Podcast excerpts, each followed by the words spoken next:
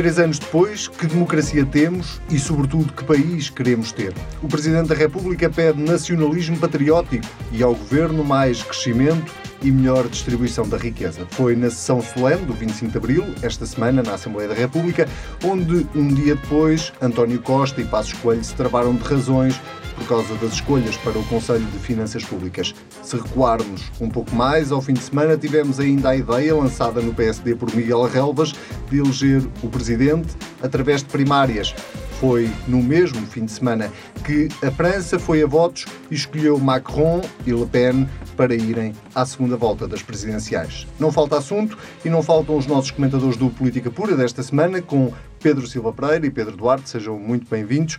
Vamos começar pelo 25 de Abril, eh, que é inevitável. Foram feitos os habituais discursos na Assembleia da República, eh, com essa nota para o discurso do Presidente da República, que não tendo os habituais recados que estávamos habituados nos outros anos para os governos em funções, não deixou de fazer essa nota ao Governo e, diga-se de passagem, ao Governo e aos partidos que estão na oposição e que um dia ambicionam ser Governo, de que é preciso mais crescimento e de que é preciso melhor distribuição da riqueza. Pedro Silva Pereira, eu pergunto, isto não é um bocadinho como desejar eh, paz para o mundo e acabar com a fome e acabar com a guerra? Eu creio que os discursos deste 25 de Abril realmente não ficarão na história, não serão lembrados durante muito tempo. Um, os temas do, da intervenção do Presidente da República inscrevem-se na linha daquilo que têm sido as suas intervenções. Nós, nós realmente, neste Presidente, não temos tido um, um registro de intervenções marcado por aquelas caneladas ao Governo uh, em funções. É um, uma evolução positiva. Uh, mas o que realmente marcou uh, a intervenção do Presidente da República foram os ecos das eleições francesas e da questão do nacionalismo e do populismo, uh, enunciando uma outra visão do, do, nacionalismo. É possível um nacionalismo patriótico universalista e não uh, um nacionalismo necessariamente egocêntrico, fechado, uh, de arremesso contra as elites políticas, contra a Europa uh, e que seja um fator de exclusão. Houve quem se arrepiasse quando ouviu o Presidente falar em nacionalismo patriótico. O Pedro Silva Pereira não se arrepiou. Não, eu acho, aliás, que faz parte das funções do Presidente da República a promoção dos valores da identidade nacional eh, e da unidade nacional. E quando, aliás, os Presidentes da República trocam essa que é a sua função primeira uh, por uma ambição de se substituírem aos governos, de governarem, de desenharem as estratégias governativas, uh, as coisas uh, vão necessariamente conduzir a conflitos que não têm nenhuma vantagem e desvalorizam aquele que é o seu papel.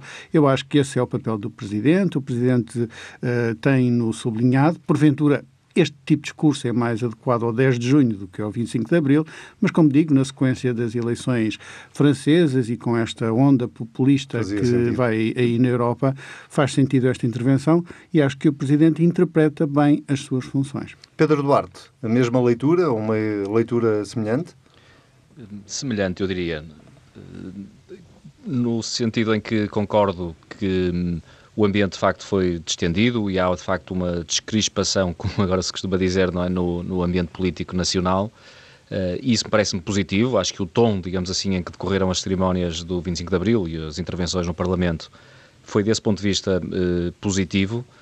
E a única divergência face àquilo que, que o Pedro Silva Pereira aqui disse uh, prende-se com a, a, a, sua desvalorização, digamos assim, desta afirmação que eu julgo que foi bastante veemente por parte do Presidente da República a propósito do crescimento económico e, e também da redistribuição. E digo isso porque me parecem dois, são também na minha ótica, os dois grandes desafios que o país vai enfrentar nos próximos anos. O primeiro, e é bom que, que o situemos no tempo também, eh, surge eh, numa semana ou uma semana depois da apresentação do Programa de, de, de Estabilidade e do Plano Nacional de Reformas pelo, por parte do Governo em que, eu julgo que isso é consensual, o ponto mais fraco dessa mesma, desses documentos reside nas, na, na ambição, na falta de ambição do Governo em termos de crescimento económico. O Governo prevê para os próximos 4 ou 5 anos um crescimento médio que ronda os 2%, ou à volta disso. É, portanto, no máximo uns 2,2%, mas andará entre 1,8% e 2,2%. E isso é manifestamente pouco, é uma espécie de estagnação económica. E um país que tem os problemas que Portugal tem hoje em dia, e principalmente que sofreu nos últimos anos uma manifesta falta de crescimento económico, portanto, uma estagnação, até uma recessão há uns anos atrás económica, tem de facto, ou deveria ter, um espaço enorme agora para crescer de forma mais ambiciosa. E o governo é o primeiro, de facto, a deitar a toalha ao chão, desse ponto de vista. Ainda por cima, porque as diferentes instituições e organismos que têm analisado estas, estes documentos do governo uh, têm dito que ele é otimista e, portanto, as, as outras previsões que vamos assistindo eh, não é que elas, em muitos casos, sejam muito credíveis, porque de facto têm falhado em muitos momentos no passado recente, mas a verdade é que todas apontam para crescimentos ainda abaixo daquilo que o governo prevê. E, portanto, eu acho que esta aqui é, é, é, ou deverá ser a grande prioridade do país e esta chamada de atenção do Presidente não deve ser desvalorizada. É, por facto, uh, o Governo aqui deveria ter uma preocupação diferente para encontrar outro tipo de fórmulas e de modelos económicos que permitissem crescimento. O segundo, ou a outra face da moeda, digamos assim, é a questão da redistribuição. Eh, da redistribuição da riqueza, naturalmente. E digo porque este é um problema de hoje, mas vai ser inevitavelmente um problema de amanhã. Os últimos anos, eh, alguns atribuem à globalização, outros ao progresso tecnológico. Bom, neste caso será relativamente indiferente a, a origem. Outros às políticas de austeridade eventualmente até às políticas de austeridade, admito que sim, uh, mas como digo, eu acho que nesta altura valerá a pena discutir as origens, as razões e as causas, digamos assim, mas mais importante é encontrarmos soluções, porque o caminho que está a ser seguido em países eh, que tiveram eh, problemas de austeridade, mas outros que tiveram até políticas expansionistas, aquilo que temos assistido, até em termos globais, é que tem havido, de facto, uma, um, um abismo, uma, uma, uma diferença cada vez maior entre aqueles que mais têm e aqueles que menos têm. E apesar do mundo estar, felizmente, e muitos países estão a gerar riqueza, continuam a gerar riqueza, essa riqueza não está a ser bem redistribuída. Uh, e isso é um, um, problema que vamos ter no, no, curto prazo e acho que os avanços tecnológicos que aí vêm vão, vão agudizar esta tendência. E eu tenho pena que no, o país não esteja, não esteja a discutir isso e o Governo, nomeadamente no momento em que apresenta documentos estruturantes, como é o Programa Nacional de Reformas, por exemplo, não manifeste a mínima preocupação por este problema que me parece, que me parece crescente. Ainda hoje voltamos a, a, a conhecer mais uma, uma Uh, mais um relatório que nos prova que, por exemplo, as 100 pessoas mais ricas do mundo uh, aumentaram exponencialmente a sua riqueza nos últimos anos, quando nós sabemos que esses mais ricos vivem precisamente em países que têm enfrentado dificuldades, uh, como é todo, por todos conhecida, nos últimos, nos últimos anos. E, portanto, este gap que, de facto, tem, tem vindo a crescer entre os que mais têm e os que menos têm, é algo que nos deve preocupar e, julgo eu, algo para, para que uh, os, os, os, os, atores políticos deveriam estar a olhar com outra, com outra preocupação. Eu acho que eu estou de acordo com o que o Pedro Duarte diz quanto à valorização destes dois temas e a valorização que deles fez também o Presidente da República, crescimento e distribuição da riqueza. O que acho é que são dois temas de grande convergência entre o Presidente e o Governo.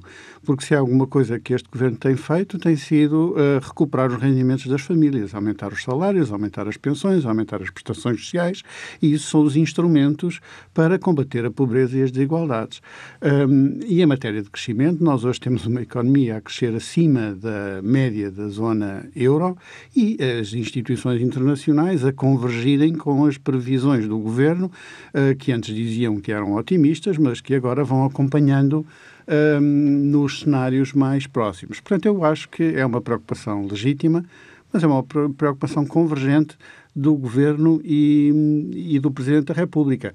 E, aliás, hoje mesmo foram conhecidos os dados que dão conta de que a confiança dos consumidores está em máximos dos últimos 20 anos, não é coisa pouca, são 20, 20 anos, e um, toda a gente já espera números acima dos 2% de crescimento no, no primeiro trimestre deste ano, o que significa uh, um crescimento superior àquele que alguma vez existiu no. Mas então acha, que, acha que o Governo, nas previsões que faz no Programa de Estabilidade, está a ser cauteloso quando não Acho aponta para. Acho que o Governo está Acha a ser, é não anúncio... apenas no Programa de Estabilidade, é também no Orçamento para este ano. Está a ser prudente está a ser prudente nas suas previsões. Mas eu, eu uh, acredito, que, uh, acredito que uh, o arranque deste ano vai sugerir uma dinâmica do crescimento superior ao inicialmente esperado. Pedro Duarte. Eu, eu acho que devemos seguir aquilo que, que é este ano 2017, em que de facto há previsões que têm vindo a melhorar e que se sente, felizmente, um, um sentimento económico, digamos assim, positivo mas as previsões vão nos dizendo que nos próximos anos, nomeadamente desde logo em 2018, esse crescimento já vai ser menor do que em 2017 e por aí adiante. E isso é agravado por aquilo que são as medidas previstas no programa de estabilidade pelo Governo, que de facto tem, ao contrário daquilo que, que sempre prometeu no passado, e, e, e, do programa que foi a base da sua eleição, digamos assim, e do, dos votos que obteve nas últimas eleições legislativas, o governo está de facto a ir muito para além daquilo que alguma vez qualquer troika pudesse imaginar ou qualquer instituição eh, internacional, nomeadamente europeia, eh, exige eh, nesta, nesta fase. E de facto, esse tipo de políticas que foram tão criticadas pelo Partido Socialista nos últimos anos são aquelas que de facto vão comprimir, digamos assim, a nossa capacidade de crescimento económico. E, é, e é, foi nesse sentido também que eu li a intervenção do Presidente da República, porque eu julgo que não há ninguém no, na, como aliás o Anselmo dizia no início desta nossa, nesta nossa conversa, eu acho que não há ninguém na vida política ou fora dela que não defenda crescimento económico e que não defenda uma melhor redistribuição da riqueza. A questão é, faz-se alguma coisa para atingir esses objetivos ou não se faz? Faz Estamos a crescer mais do que estávamos a crescer no final do governo PSD-CDS, é apenas isso? Bastante mais. No, os, os, dados que temos por acaso do 2016 dizem-nos que crescemos menos do que em 2015, como no sabemos. No conjunto do ano, mas, em comparação com o ano anterior. Mas, mas no final do governo PSD-CDS nós estávamos a crescer menos, muito menos, quatro vezes menos do que estamos não, a crescer não, agora. Não, não, é quatro vezes menos. Sim, sim, sim. Mas, então 0,2 era quando estávamos a crescer por aí no segundo semestre de 2015 e crescemos em cadeia na ordem dos 0,8. Sim, quatro vezes mais. Mas essas comparações têm sempre muito que se liga, mas, mas eu até admito que isso seja, até porque a conjuntura externa neste momento é altamente favorável e, portanto, aquilo que, no meu ponto de vista, e tentando ter uma visão uh, imparcial, digamos assim, olhando para o interesse do país, porque eu fico muito feliz e muito satisfeito que o país esteja a crescer muito mais do que crescia no passado. Acho que isso é bom para todos nós. É, mas tendo essa visão, eu julgo que aquilo que nós estamos neste momento a viver, nomeadamente neste ano de 2017, é desperdiçar uma oportunidade. Porque aquilo que é uma conjuntura internacional altamente favorável, que pode deixar de existir no curto prazo, por exemplo, um dos vetores é aquilo que tem vindo a ser a política do Banco Central Europeu, que pode deixar de ser aquela que é, como todos nós sabemos, eh, nomeadamente mais para o final deste ano, nós não aproveitarmos este momento para, de facto, lançarmos as bases de um crescimento económico sustentável. E isso parece não existir, as, as, instituições internacionais são, são unânimes a dizer que, de facto, infelizmente, em 2018 parece que vamos crescer menos do que em 2017. Deixem-me aproveitar este momento, então, para virar a página e para irmos a outro tema. Foi no dia imediatamente a seguir ao 25 de abril, dia 26, quarta-feira, que eh, no debate quinzenal eh, o líder do PSD eh, confrontou António Costa, o primeiro-ministro, com um, o atraso nas nomeações, nomeadamente para o Conselho de Finanças Públicas, ou com a, a recusa por parte do governo em aceitar alguns nomes para o Conselho de Finanças Públicas uh, e pediu explicações sobre essas recusas. Pedro Silva Pereira, explicações essas que o Primeiro-Ministro se recusou a dar e, aliás, essa foi depois a grande crítica que foi feita uh, ao Primeiro-Ministro foi de se ter recusado a dar essas explicações no Parlamento, que em princípio seria o sítio ideal para o fazer. compreendeu porque é que António Costa não quis explicar?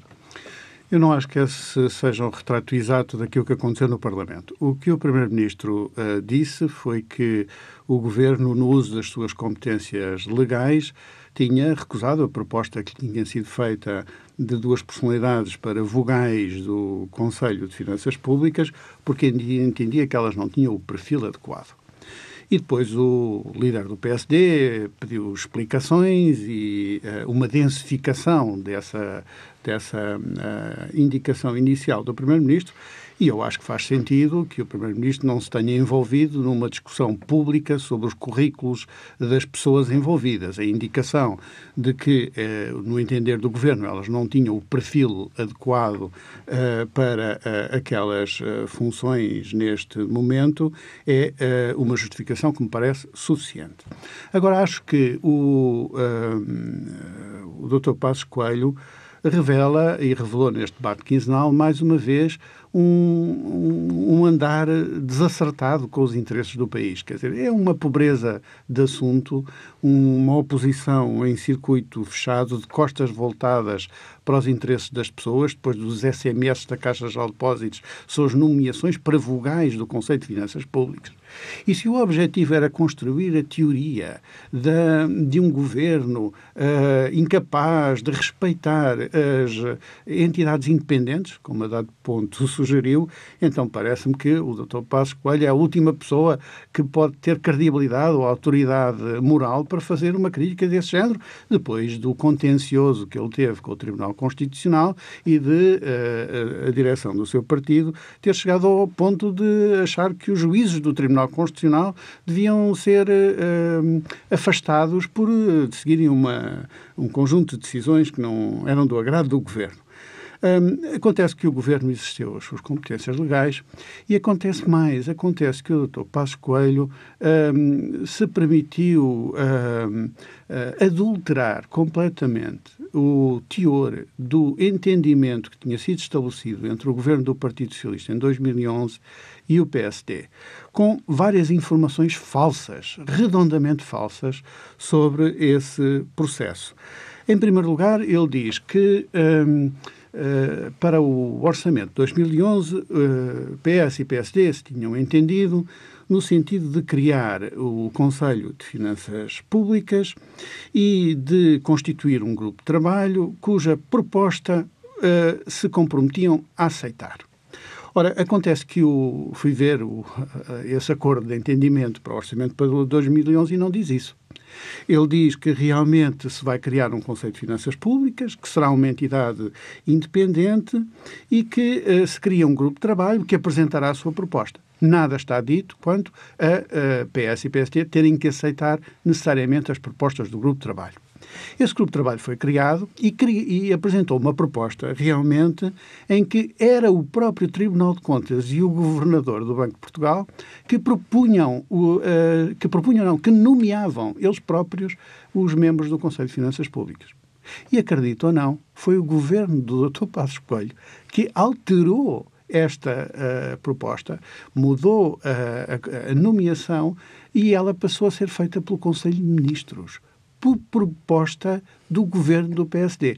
Aliás, passou-se até ali qualquer coisa no governo do PSD, porque na, no comunicado do Conselho de Ministros, que anuncia a aprovação da proposta de lei, diz-se que uh, os membros do Conselho de Finanças Públicas serão nomeados pelo Governador do Banco de Portugal e pelo Tribunal de Contas. Mas a proposta que o Governo fez chegar à Assembleia uh, tem um conteúdo diferente, diz que é o Conselho de Ministros. E, portanto, uh, imagine, é uh, tão falso quanto isto. Nem havia no acordo de entendimento nenhuma indicação de que as propostas do, do Grupo de Trabalho ou do Conselho de Finanças Públicas ou, dos, uh, ou das entidades independentes tivessem de ser respeitadas, nem foi o governo do, do PS ou o Partido Socialista, foi o próprio Dr. Passos Coelho que impôs que a nomeação fosse do, pelo Conselho de Ministros. Com uma novidade ainda é que quando esta proposta chegou à Assembleia, o Partido Socialista na Assembleia fez uma proposta diferente. Disse que era melhor, para garantir a independência do Conselho de Finanças Públicas, que os membros do Conselho de Finanças Públicas fossem hum, eleitos por dois terços da Assembleia da República. E o PS e o CDS votaram contra, para impor que fosse o Conselho de Ministros a nomeá-los. E, portanto, esta é uma competência legal, do Governo, realmente, que foi assim que ela foi eh, desejada pelo Dr. Passos Coelho e executada pelo Governo que atualmente está em funções. O Governo tem toda a legitimidade perante uma proposta de uh, ter uma avaliação sobre o perfil adequado das pessoas para exercer determinados cargos. Pedro Duarte. Bom, eu, eu não, não, conheço a, a, história, não fiz parte do, do, do governo anterior, nem desse, desses contactos e dessas conversas e nem dessas decisões em Conselho de Ministros e, portanto, não posso pronunciar-me sobre aquilo que não, que não conheço, mas posso uh, interpretar das, das, afirmações do Pedro Silva Pereira que então o Partido Socialista mudou muito de opinião, porque de facto uh, achava que não deveria ser o Conselho de Ministros a ter uh, uma função tão crucial e tão crítica neste processo de nomeação. Bom, agora o que vemos na prática política é que está de facto a fazer bem valer este seu poder e esta sua competência, porque de facto contra uma indicação que eu não conheço ninguém, confesso, que no país ponha em causa o currículo das duas pessoas em, em causa e da sua eh, competência técnica, que, que, acho que deve ser aquela que está em causa neste, para este efeito, eh, o governo decidiu, de forma que eu diria inexplicada, inexplicada e inexplicável, decidiu vetar estas pessoas e não as nomear. E isso parece-me interessante, de facto, ser analisado, não à luz de serem, de facto, dois vogais do Conselho de Finanças Públicas, que isso pode, pode parecer um, um tema menor, mas a verdade é que tem a ver com esta atitude da governação socialista. há um mal-estar que já foi evidenciado também noutros momentos com a existência de entidades independentes que manifestam essa mesma sua independência com opiniões divergentes daquela que é uh, a agenda política do governo. E digo isto porque aquilo que, mesmo do ponto de vista técnico, uh, aquilo que foi afirmado nos últimos tempos pelo Conselho de Finanças Públicas é dificilmente rebatível. Podemos achar que não tem que se pronunciar sobre o assunto, que utilizou expressões menos felizes, e eu próprio, até julgo que neste programa já critiquei uh, a Presidente deste Conselho de Finanças Públicas por algumas afirmações que, que, e pelo tom utilizado em algumas afirmações que me pareceram não ser muito felizes, mas é precisamente nestes momentos que nós devemos enaltecer uh, a validade e a relevância destas entidades independentes. Nós, por estes dias, assistimos, por exemplo, na Venezuela, práticas políticas de governos que não gostam de ter entidades independentes e que as fecham. Mal comparado, as... não? Ou, talvez seja uma comparação nadinha excessiva, não? Eu, eu, admito que sim, nomeadamente comparado com um Partido Socialista historicamente. Eh, que historicamente sempre respeitou este tipo de instituições, inclusive o governo que o Passivo Pereira fez parte, como ainda há pouco aqui recordou. Mas a verdade é que hoje em dia o Partido Socialista está coligado, na prática, está coligado no governo com partidos que gostam do regime venezuelano e gostam daquelas práticas políticas e convivem muito mal com entidades independentes.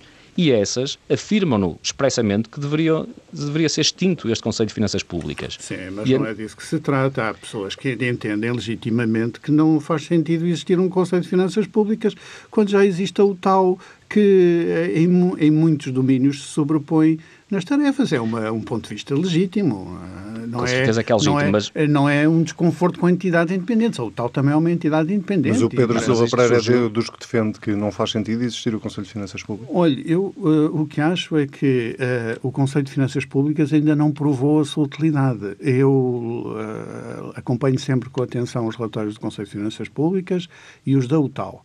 E confesso que aprendo sempre mais com os relatórios da UTAL do que com os relatórios do Conselho de Finanças Públicas.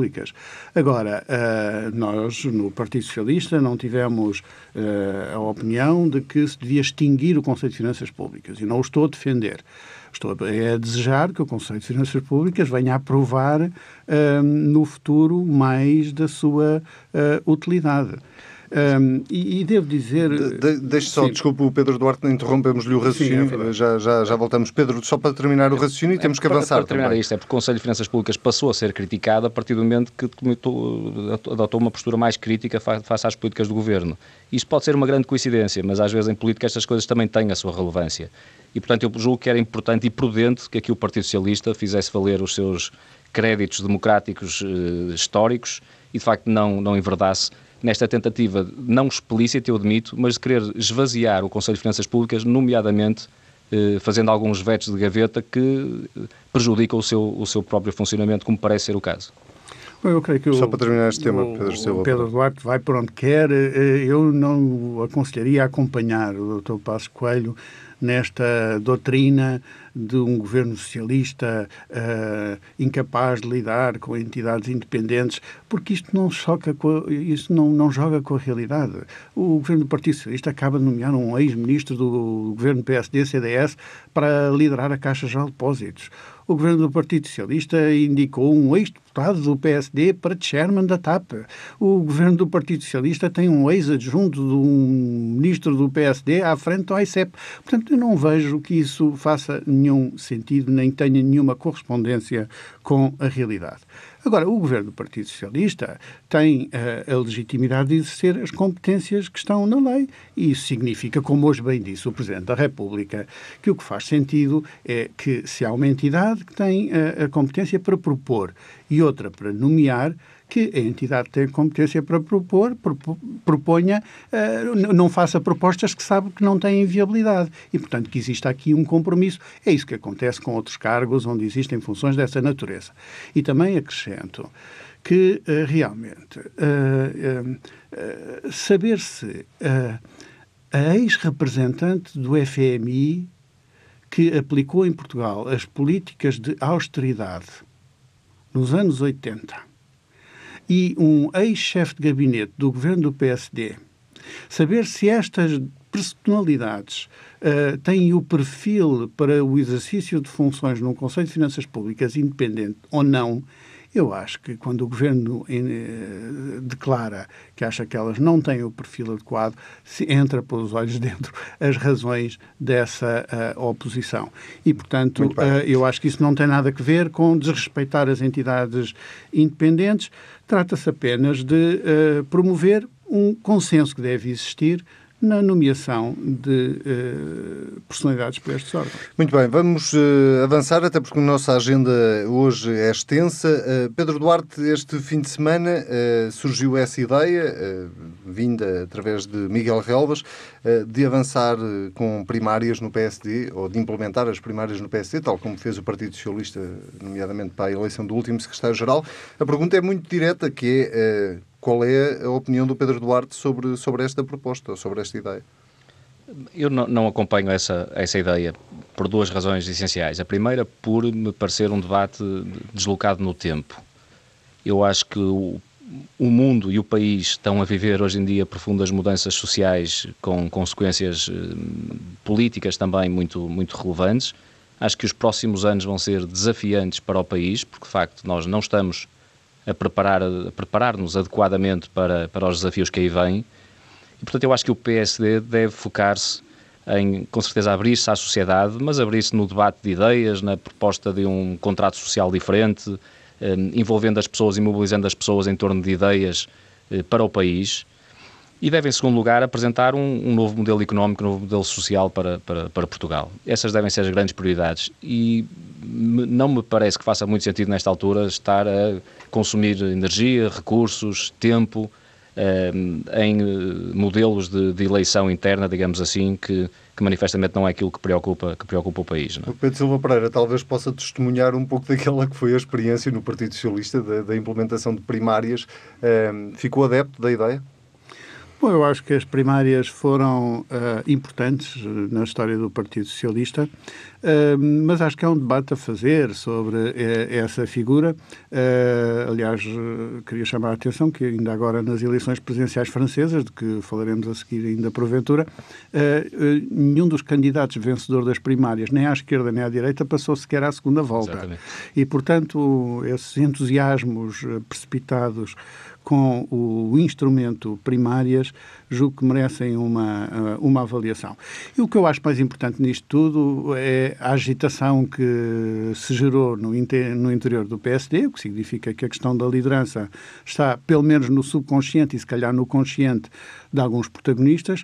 É claro que agora as eleições autárquicas têm prioridade, mas o PSD naturalmente tem encontro marcado com essa questão e aquele almoço muito concorrido com o doutor eh, Luís Montenegro uh, fez parte desse posicionamento dos vários uh, generais e das suas tropas para esse combate que, que se avizinha, certamente. Mas só para eu perceber, dentro do Partido Socialista, o Pedro Silva Pereira, quando essa discussão surgir, vai defender que não, volte, não se voltem a repetir primários?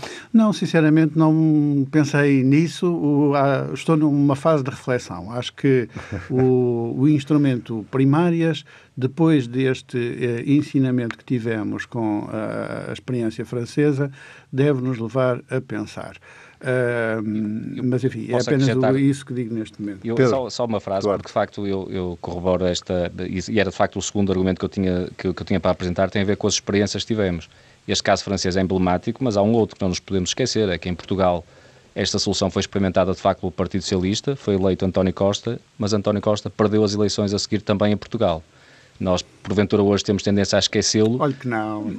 Olha que não. Olha que os números não enganam, isso parece-me evidente, não é? Um, e, e, e, os malabarismos, digamos assim, uh, malabarismos não é no mau sentido, não, mas as... Isso foi democracia a, a parlamentar. Exatamente, não é, não é no sentido da, da, ilegitimidade, digamos assim, ou de qualquer outro sentido, mas não deixa de ser, não, ter sido uma manobra política uh, inesperada. Manobra política, foi aqui o, o, ali o seu colega, o deputado Luís Montenegro, pretendia, quando veio propor agora uma revolução no nosso sistema eleitoral, eh, com um bónus de 50 deputados para o partido vencedor das eleições. Como sabe, há países que, que têm essa solução é, e há, é um modelo... Há, há países, poucos, que têm essa péssima solução. A Grécia é um deles, é? e, e quando o PST tem pela frente o desafio de como uh, recuperar a confiança dos portugueses e retomar uma trajetória para vir a ter no futuro uma uh, maioria, que apareça um protagonista político a dizer, tenho aqui uma solução para isso em vez de arranjar os votos, querer um bónus de 50 deputados nas eleições. Isso sim é que me parece... Temos, temos que avançar, senão já não temos tempo para falar de França. Sobre, sobre as primárias no Partido Socialista, é? é importante que nos lembremos que decorreram, de facto, num espírito supostamente de grande abertura à sociedade, mas em momento algum, toda aquela campanha eleitoral, nomeadamente por parte do Dr. António Costa, foi discutida, abordada, referenciada, minimamente sondada a hipótese, por exemplo, de uma geringonça como viemos ver, a ver a seguir. E, portanto, as pessoas votaram em algo que, de facto, não foi aquilo que depois se veio a concretizar não, não é mais verdade, tarde. É verdade, o Dr. António Costa bem, claramente uh, uh, se posicionou contra a ideia do arco governativo, como uh, anteriormente se colocava, e, portanto, abriu essa porta muito claramente. Pedro Silva Pereira, Pedro Eduardo, temos que avançar, até porque temos qualquer coisa como sete minutos para terminar o programa. Vamos, então, ao rescaldo desta primeira volta das eleições francesas. Macron e Le Pen passam à segunda volta. Vou começar pelo Pedro Silva Pereira e termino depois com o Pedro Duarte para perguntar se era o, o tendo em conta o que mostravam as sondagens, uh, e sobretudo se uh, acha que Macron tem isto ganho ou ainda está longe de estar ganho. Bom, acho certamente que era o que se esperava com as indicações das sondagens.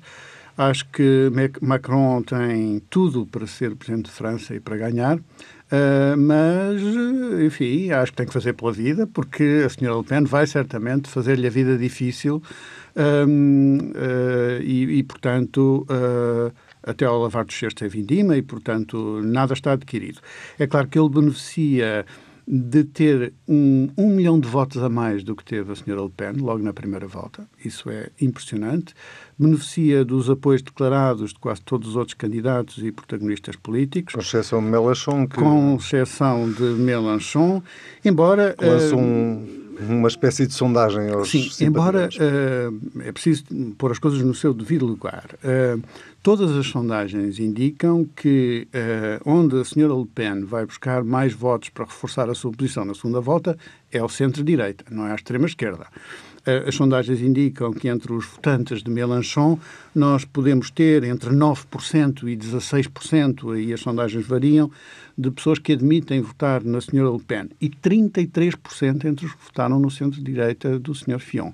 Portanto, não há nenhuma dúvida sobre isso. Se alguém vai é votar na votos? senhora Le Pen, vai ser o centro-direita. Não quer dizer que ela não se dirija ao eleitorado da extrema-esquerda, exatamente porque dá, porventura, como mais adquirido os votos de centro-direita e precisa de dirigir mensagens em relação ao, à, à extrema-esquerda. Mas queria dizer que acho que, apesar de tudo, esta posição de Mélenchon é um erro, um erro político, um erro histórico, uh, aliás. Uh, a responsabilidade de liderar também neste caso significava não ter hesitações. Não há dúvida possível entre uh, um democrata como o Sr. Macron, Uh, mesmo que tenha um programa político que não é certamente o da extrema-esquerda, uh, e uh, a senhora Le Pen, com o seu nacionalismo xenófobo e o, o seu proteccionismo anti-europeu. Um, e acho que é um erro e um erro grave. Só perguntar-lhe uma coisa: Macron, uh, se ganhar, como tudo aponta que sim, um, é um mal menor ou pode ser de facto um ponto de viragem para a Europa, no sentido em que a Europa anda meia perdida e França não é um país qualquer, é um país com um peso político muito forte na Europa?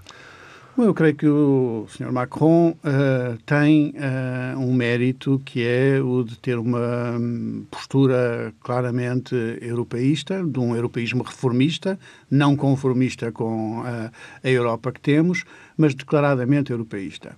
E eu creio que um cenário de Macron em França e de Martin Schulz na Alemanha abriria perspectivas para uh, uma evolução mais positiva da Europa e um reencontro da agenda política europeia com os interesses e os anseios dos cidadãos. Pedro Duarte, uh, Macron uh, pode de facto fazer a diferença ou é porque ele é muito acusado, acusado não sei se é bem a expressão, mas uma das críticas que lhe é feita é de ninguém saber muito bem o que é que ele significa politicamente. Não é de esquerda nem de direita, antes pelo contrário, é do centro, é, é de esquerda numas coisas, é de direita noutras.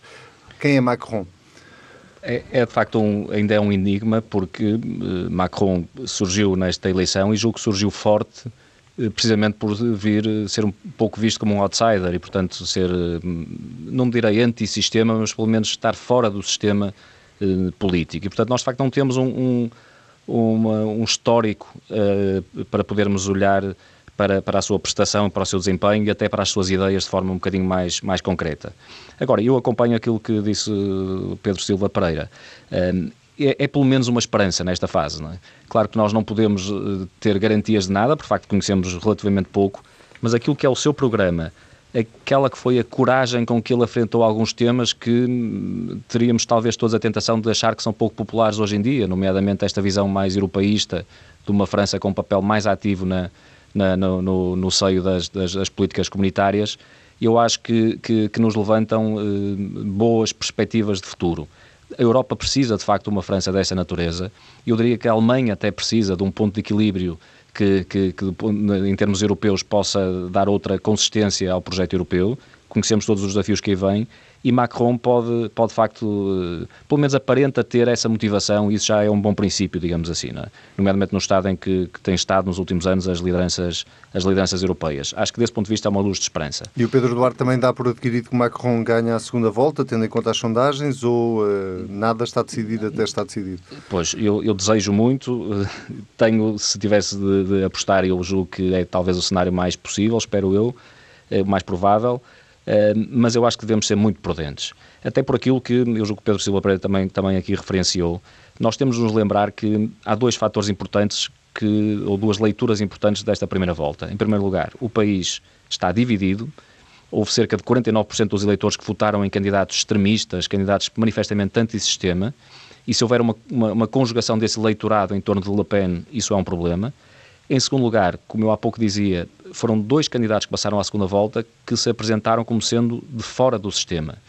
Se nesta segunda volta e nesta campanha Macron for visto como o candidato do sistema, digamos assim, e os apoios de Hollande, até outros de Fillon e outros, se calhar não são tão positivos quanto isso desse ponto de vista, há um risco aqui associado. E é por isso que, e é a última uh, observação que eu gostaria de deixar, que me parece que a postura da extrema-esquerda em França é muito perigosa porque o campo de crescimento, é verdade aquilo que, que o Silva Pereira aqui disse relativamente a, a, a, às sondagens e ao, ao, ao, desvio, digamos assim, eleitoral nesta fase, mas o campo de crescimento de Le Pen, e ela já o percebeu, está precisamente nos eleitores da extrema-esquerda, os tais extremistas e radicais de esquerda. Até porque os pontos, as bandeiras, digamos assim, não são tão difíceis. Mélenchon e Le Pen defendem ambos a saída da União Europeia, a saída da NATO, protecionismo económico, estão ambos, ou ambos fizeram um apelo claro ao voto operário, ambos defendem encerramento de fronteiras, ambos até, veja só, do ponto de vista da política externa, apoiam Bashar al-Assad na, na Síria. Muito bem. E, portanto, tem pontos de convergência que, de facto, podem tornar perigoso qualquer cenário, ou pelo menos qualquer vitória, vitória Eu vou antecipada. fazer só aqui uma maldade ao Pedro Silva Pereira, que era em 30 segundos eh, pedir-lhe um olhar sobre o que aconteceu ao Partido Socialista francês nestas eleições. Uh, vai desaparecer? Corre o risco de desaparecer? Bom, há uma incógnita quanto ao futuro do Partido Socialista, como aliás há uma incógnita quanto ao futuro do centro-direita em França. Que Sim, exatamente a mesma coisa. Exatamente destas eleições. Não será exatamente a mesma coisa, Sim, mas, há, mas há é parecido, uh, um problema. O, hum, acho que a questão primeira vai ser saber o que é que o Sr. Macron vai fazer com esta vitória do ponto de vista eleitoral. Vai haver legislativas muito proximamente e uh, uh, o cenário de criação de um partido do centro com possibilidade de uh, agregação de alguns socialistas uh, moderados, enfim, de um certo socialismo de centro-esquerda, é uma possibilidade. O Partido Socialista dividiu-se uh, entre a fidelidade a Benoît Hamon, o apelo esquerdista do Sr. Mélenchon e o europeísmo reformista de Macron. E essa é a ironia disto, é que há muitos socialistas nesta vitória de Macron em França. E esse é um dado com que devemos contar para o futuro e, do Partido Mas acha que é a sentença de morte para o Partido Socialista Não, francês? não acho que seja não a acho. sentença de morte. Muito Estamos bem. aqui para ver. Muito bem. Pedro Silva Pereira, Pedro Duarte, muito obrigado. O Política Pura desta semana fica por aqui. Uh, nós voltamos daqui a precisamente uma semana. Já sabe, se quiser ouvir, basta ir a tsf.pt. Se quiser comentar, é usar o hashtag TSF Política Pura. Até daqui a uma semana.